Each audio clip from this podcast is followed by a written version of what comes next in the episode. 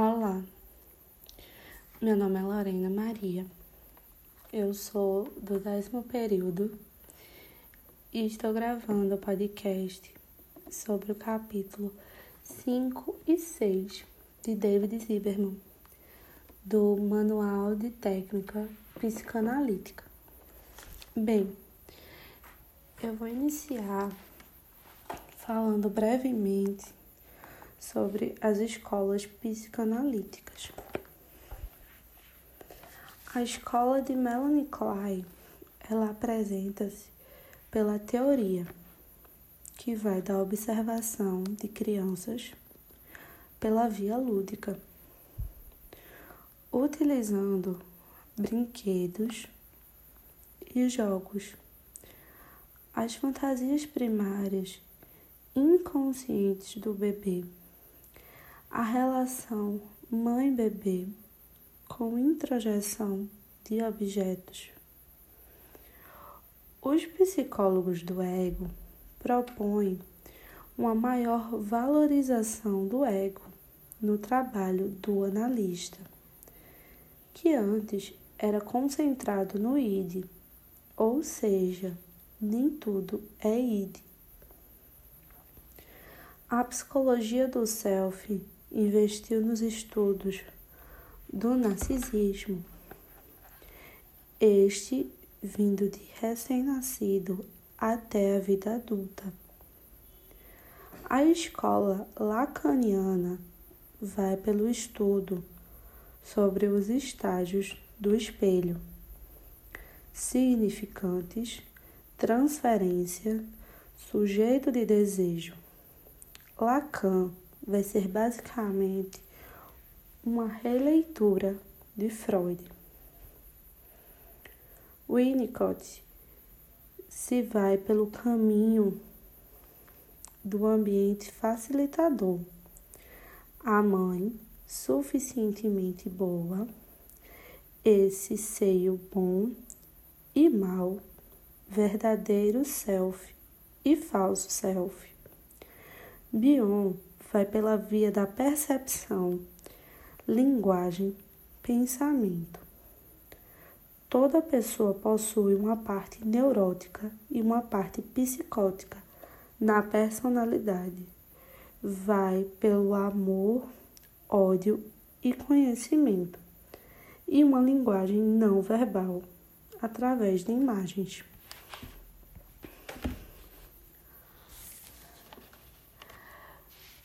Falarei sobre o setting terapêutico como um espaço único do paciente para que ele traga as suas vivências, suas emoções e lembranças. Trata-se de um local que possui contrato.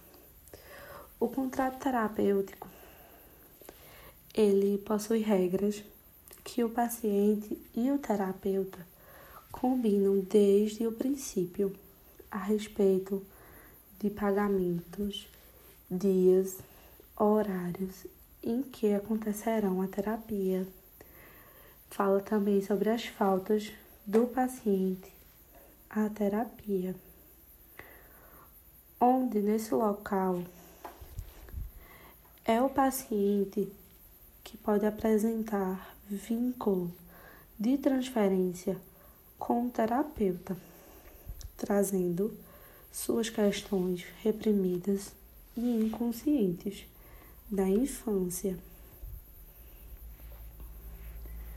de forma que o terapeuta vá pela via do princípio do prazer, ao invés do princípio da realidade, onde existem as próprias frustrações. O setting terapêutico possui algumas regras, como atender ao paciente do que é dele e o que é do outro, para o indivíduo. O analista não deve ser muito permissivo, devendo ficar em seu lugar de terapeuta para evitar a transferência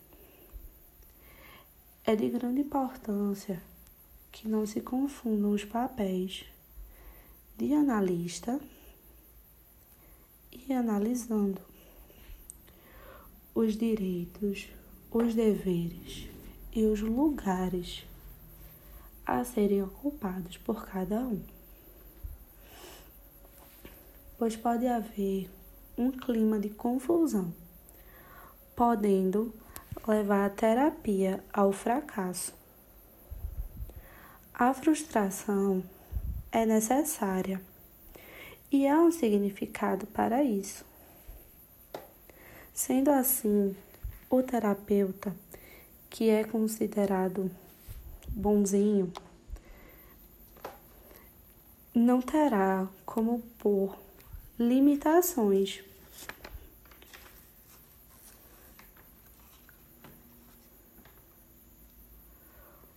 terapeuta deve se distanciar do estado narcísico, de dar ao paciente o que ele deseja, para que não venha ocorrer uma negativa ou rejeição. Não podendo haver muito envolvimento com a vida do paciente, onde ele permite que seja mudado os horários sempre que o paciente desejar, tolerando atrasos e contatos fora de horário, ou seja, tornando o espaço como singular do sujeito, fazendo que o analista fique no papel de investigador, devendo evitar a permissividade não deixando que o analisando confunda a relação. Se impor é fundamental para que haja a frustração nos momentos necessários para não ser confundida a relação entre analista e analisando, como se fosse uma relação de amizade entre eles e que o analista é quem deve conduzir essa colocação e que o paciente não confunda a relação dentro do setting terapêutico.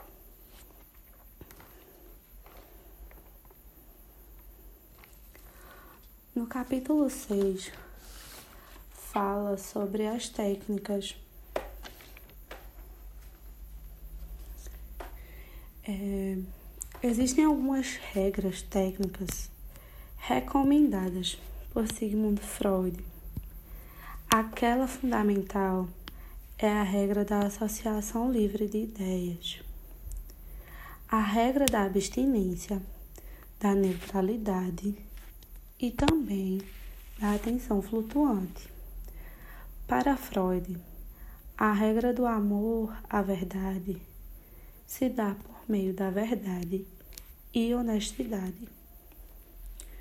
Na regra técnica da associação livre de ideias, Freud recomenda que o paciente esteja atento e seja observador, tendo o compromisso de ser honesto, independente da situação, ser boa ou ruim, mesmo que para ele aquela, aquela ideia seja banal ou até mesmo que não possua importância.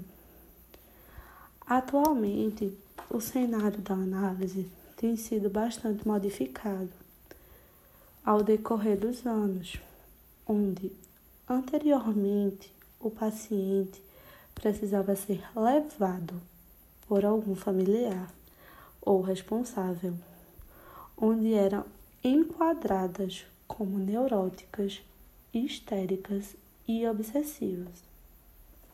Hoje, isso se modificou de tal maneira que é o próprio paciente que procura pelo processo psicoterápico. No contexto terapêutico, o analista deverá observar como se o paciente estivesse correto todo o tempo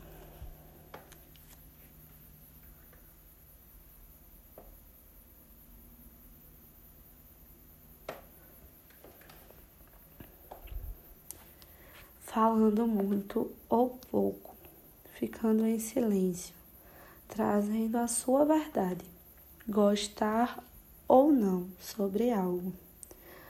A verdade sobre a sua realidade, sobre a sua vida, ou seja, a verdade dele, a verdade do sujeito.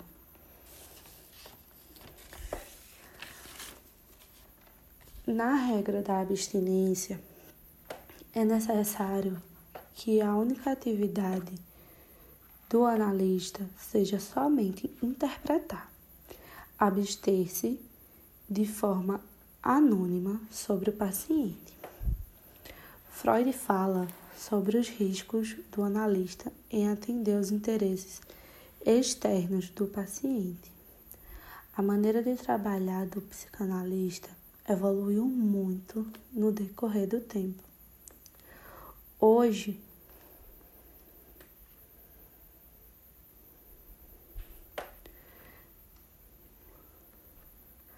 há menos restrições para relacionar-se com os analisados. O setting deve ser preservado como algo delimitado, podendo haver aproximação entre o analista e analisado, podendo sorrir, podendo responder, na medida do possível, algumas perguntas particulares. Da orientação onde antes a postura do analista deveria ser totalmente oposta às, car às características já citadas. Na regra da atenção flutuante, onde possa haver uma comunicação de inconsciente para inconsciente, com a possibilidade de estar cego artificialmente para observar melhor. O analista possui a grande capacidade de intuição, como se fosse um terceiro olho, uma forma de olhar para dentro. Quando determinado analista resolve trabalhar rigorosamente na regra da atenção flutuante, acabará gerando grande desconforto, sendo impossível manter-se dessa maneira em todas as sessões, havendo momento de devagar desligar. Quando o analista surgir com imagens à sua mente, enquanto o paciente fala, que hoje é trabalhada de uma forma onírica de interpretar. A regra da neutralidade era também concedida como a regra do espelho, onde o analista deve mostrar somente aquilo que o paciente pode ver.